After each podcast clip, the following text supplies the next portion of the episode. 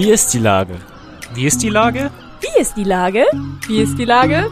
Wie ist die Lage? Wie ist die Lage? Wie ist die Lage? Der fast tägliche Podcast mit Lars Meyer. Wie ist die Lage? Unser fast täglicher Podcast als Kooperation mit der Mopo und der Gute-Leute-Fabrik spürt seit über einem Jahr tagesaktuellen Fragen nach.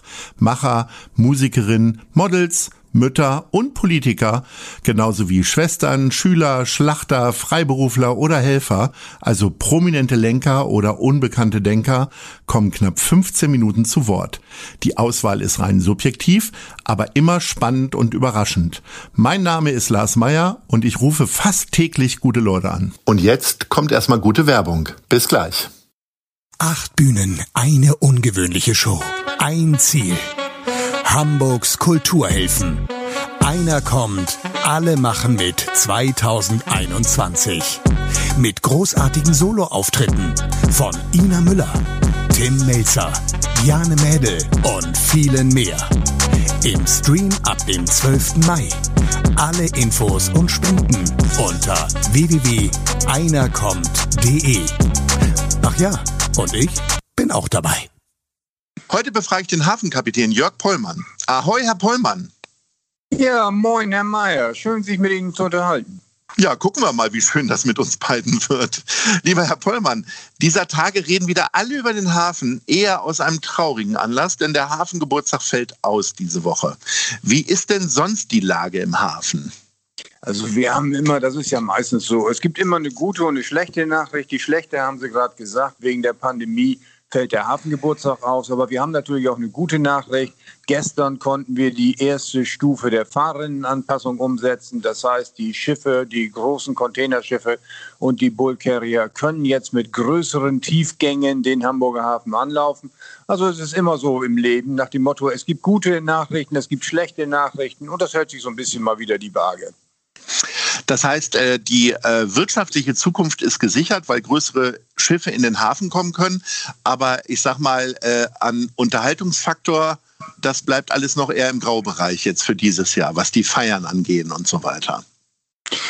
Ich würde nicht sagen, dass das im Graubereich ist. Wir wissen doch durchaus schon, was auf uns zukommt. Und das ist eben der Punkt. Wir müssen mal gucken, wir haben jedes Jahr, feiern wir den Hafengeburtstag.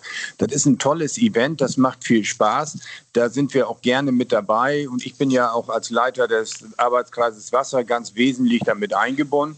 Aber ich sag mal, das ist so ein bisschen in Anführungszeichen nebenbei. Das ist so ein bisschen die Kür. Die Pflicht ist natürlich, dass wir dann sicherstellen, dass der Hafen sicher erreichbar ist, dass wir gute Anlaufbedingungen haben und das nicht nur im Alltag, sondern auch in solchen Lagen wie jetzt während der Pandemie.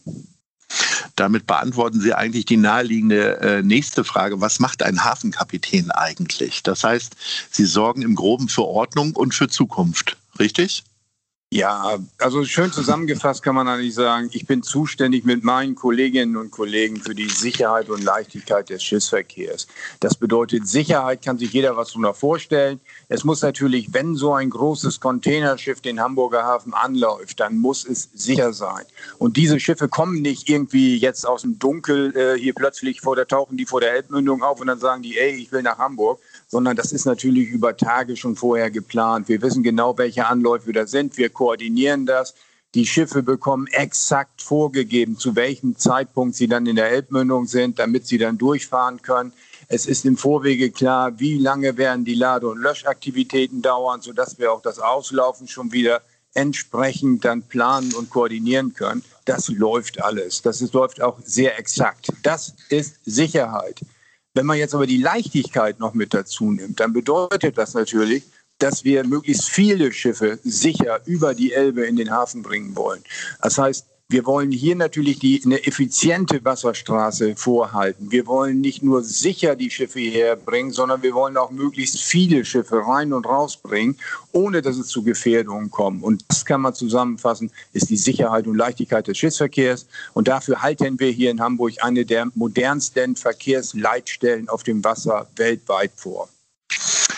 Wenn Sie sagen, das wird alles exakt geplant, ist alles nachvollziehbar, ab wann gibt es denn die große Sicherheit, wann ein Schiff tatsächlich im Hafen ankommt? Ist das tatsächlich erst, wenn es die Elbmündung erreicht? Oder ist das tatsächlich mit allen Unwägbarkeiten auch schon eine Woche oder zwei Wochen vorher, dass Sie wissen, um 15 Uhr kommt die Queen Mary bei Ihnen an? Also wir wissen jetzt äh, bei den, ich sag, wir waren erstmal so bei den Containerschiffen. Ja. Jetzt hatten wir die ich alle mit Namen nicht kenne natürlich. Tagen vor dem Hafengeburtstag hatten wir jetzt, also vor dem jetzt in der Woche, hatten wir ja auch mal ordentlich Wind. Das heißt, dieser Wind in der Nordsee, im Atlantik, überall, das kann natürlich auch so ein bisschen die Ankunft der Schiffe durcheinander pusten. Wir bekommen laufend Updates, exakt wo sind die Schiffe. Und wenn ich weiß, dass ein Schiff TIDA-abhängig hier in die Elbe einlaufen muss, dann wird das Programm, meinetwegen kommt das Schiff aus, aus Rotterdam, dann wird das B- und N-Laden in Rotterdam schon so abgestimmt, dass das Schiff exakt zu dem Zeitpunkt ausläuft dort, zu dem, so dass es dann in Time hier auch in Hamburg ist und kann so wieder einlaufen. Und genauso ist es bei uns. Wir gucken nicht nur bei uns an, sondern wir gucken an, wie sind die Abläufe bei uns. Der Räder sagt aber, ey, pass auf, ich muss aber als nächstes nach Southampton und dort habe ich meinen garantierten Liegeplatz dann und dann um die und die Uhrzeit. Also stellen wir die, wird die Beladung in Abstimmung mit dem Terminal so abgestimmt, dass wir auch garantieren, dass das Schiff dann zum richtigen Zeitpunkt hier den Hamburger Hafen wieder verlassen kann, um den Liegeplatz im Anschlusshafen zu haben. Das sind sehr komplexe Vorgänge. Sie kennen das so ein bisschen, wenn Sie meinetwegen jetzt mal außerhalb der Pandemie, Sie sitzen im Flugzeug und wollen nach Mallorca fliegen und dann kommt die Durchsage vom Piloten, Sie haben noch keine Verkehrsfreigabe, Sie müssen noch ein mhm. paar Minuten warten, aber Sie, dann geht's los. Eine ähnliche Geschichte ist es bei uns, bloß eben nicht mit ein paar Minuten Vorgaben, sondern dass wir uns schon über Tage exakt angucken, genau wer kommt, wer will wohin, wie sind die Abläufe. Und das wird alles koordiniert. Wir sind da entsprechend IT-mäßig die ganze Elbe rauf und runter miteinander vernetzt. Das kann man natürlich immer und das wollen wir immer noch weiter optimieren. Aber eigentlich sind wir da schon auf einem ganz guten Stand, was man auch daran sieht, dass wir eigentlich regelmäßig aus der ganzen Welt Besuchergruppen, Fachbesucher hier haben, die sich dann angucken, wie sind, welche Technik setzt ihr ein, welche Prozesse laufen da im Hintergrund und wie seid ihr eigentlich organisiert. Also das meine ich, es gibt immer, jedes System kann man verbessern, aber wir sind da eigentlich schon auf einem ganz ganz guten Start. Sie sind seit 27 Jahren Hafenkapitän. Ähm, da haben Sie wahrscheinlich ja früher noch mit viel mehr Papier und Zirkel äh, gearbeitet. Jetzt macht das alles eine Software oder wie viel ist da noch Handarbeit bei? Und also Kopfarbeit? Ich, bin jetzt 62 und habe eigentlich so eine, äh, ja, wie soll man das nennen, eine Transformation eigentlich mitgemacht. Als ich mal nach der Schulzeit in der Seeschifffahrt angefangen bin mit der Ausbildung, da war das eigentlich alles noch. Da wurden Staupläne mit der Hand gezeichnet, da wurden Kisten und Kasten und Säcke geladen. Wenn mal ein Container kam als Ausnahme, dann wurde er bei uns behandelt wie eine große Kiste. Und diese, diesen Übergang von den reinen Stückgutsschiffen zu den Semikontainerschiffen, zu den Vollcontainerschiffen, das ist etwas, was ich voll mitgemacht habe. Und genau das Gleiche war, als ich nach dem Motto aus der Schule kam, da wusste kein Mensch, was eigentlich ein Computer ist. Oder es ging mal gerade mit den ersten Commodores ging es los. Und die Entwicklung, und die hat sich dann langsam Step by Step ergeben. Und da sind wir natürlich auch hier und in den über 20 Jahren, die ich jetzt hier bin, dann kann man die Technik und die Abläufe, die kann man nicht mehr miteinander vergleichen. Aber auch wenn man sich allein die Schiffsgrößen mal anguckt, die Ladefähigkeit der Schiffe, der großen Containerschiffe, die hier heute den Hafen anlaufen, die ist viermal so groß wie bei den größten Schiffen, die den Hafen angelaufen haben, als ich hier mal angefangen bin. Daran sieht man so ein bisschen die Entwicklung. Wir haben uns da laufend angepasst. Wir stimmen uns dazu eigentlich auch laufend mit Kollegen ab, ob das in internationalen Gremien ist oder im Austausch auch mit anderen Häfen. Beispielsweise haben wir jetzt gerade ganz neu jetzt aufgelegt einen Austausch mit Tanga in Marokko. Ist übrigens der größte Containerhafen Afrikas. Die waren ausgesprochen auch interessiert, hey, wie geht ihr mit bestimmten Dingen um? Für uns war sehr interessant, was baut ihr da aus? Welche Technik setzt ihr da ein? Welche Abläufe hat ihr da? Und daraus hat sich dann auch wieder eine Kooperation ergeben, so wie wir die auch mit vielen anderen Häfen auch schon haben. Das heißt, man lernt auch voneinander. Wie geht man eigentlich mit solchen Dingen um? Jetzt äh, ist Ihr Titel ja Kapitän, aber halt nur Hafenkapitän. Wann waren Sie denn das letzte Mal auf dem Schiff eigentlich? Und ist das nicht ein bisschen wie Trockenschwimmen? Nö, das ist jetzt so, äh, ich sag mal, ich habe meine Fahrzeit gehabt. Ich bin zwölf Jahre lang von der Pike auf zur See gefahren, habe meine Ausbildung gemacht, habe meine Fahrzeit gemacht. Und das Ganze ist dann so ein bisschen auch der Familie geschuldet.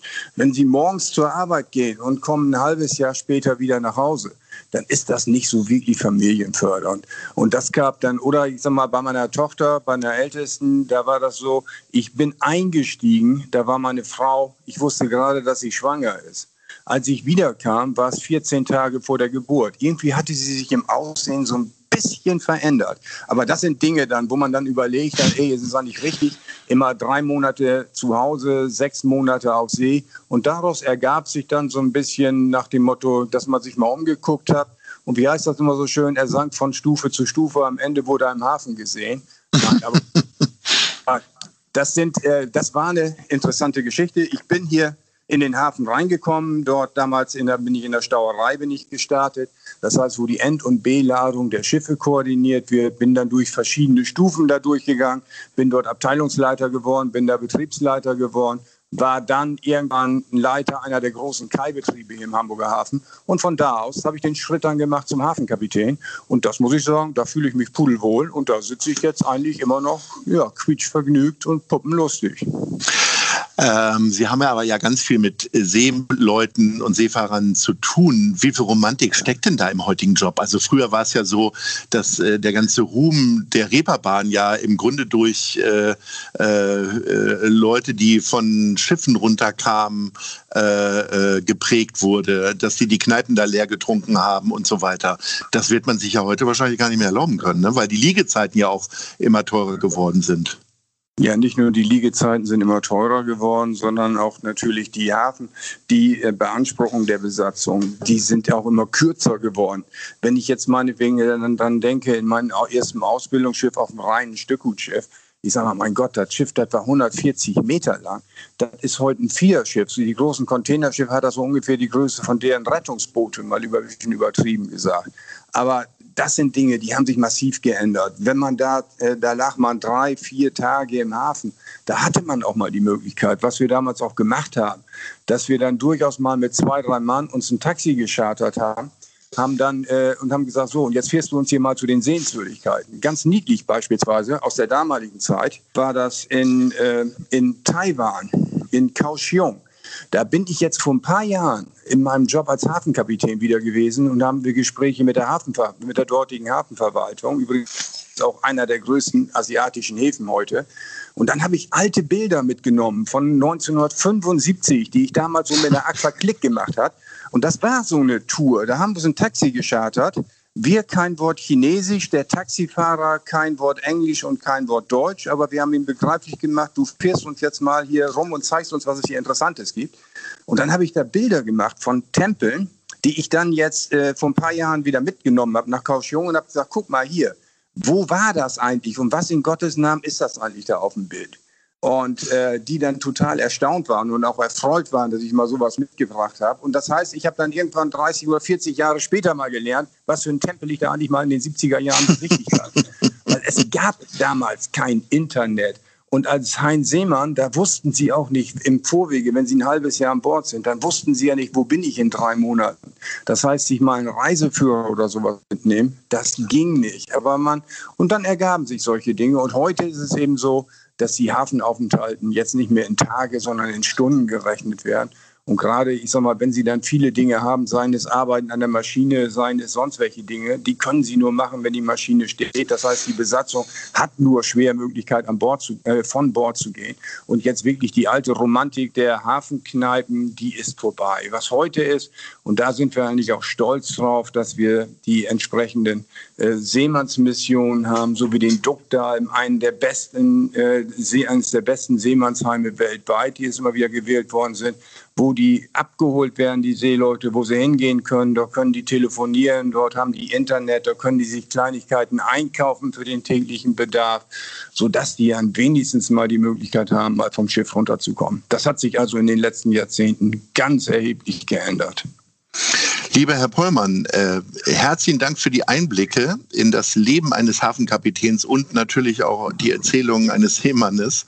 Äh, ich hoffe, dass Sie sich ähm, anlässlich des Hafengeburtstags dann trotzdem noch mal ein Bierchen aufmachen und das im Stillen genießen und äh, das nächstes Jahr natürlich wieder groß gefeiert wird. Ich bedanke mich sehr für die Einblicke und sage Ahoi. Ja, vielen Dank. Hat Spaß gemacht. Tschüss. Tschüss. Eine Produktion der Gute-Leute-Fabrik in Kooperation mit 917 XFM und der Hamburger Morgenpost.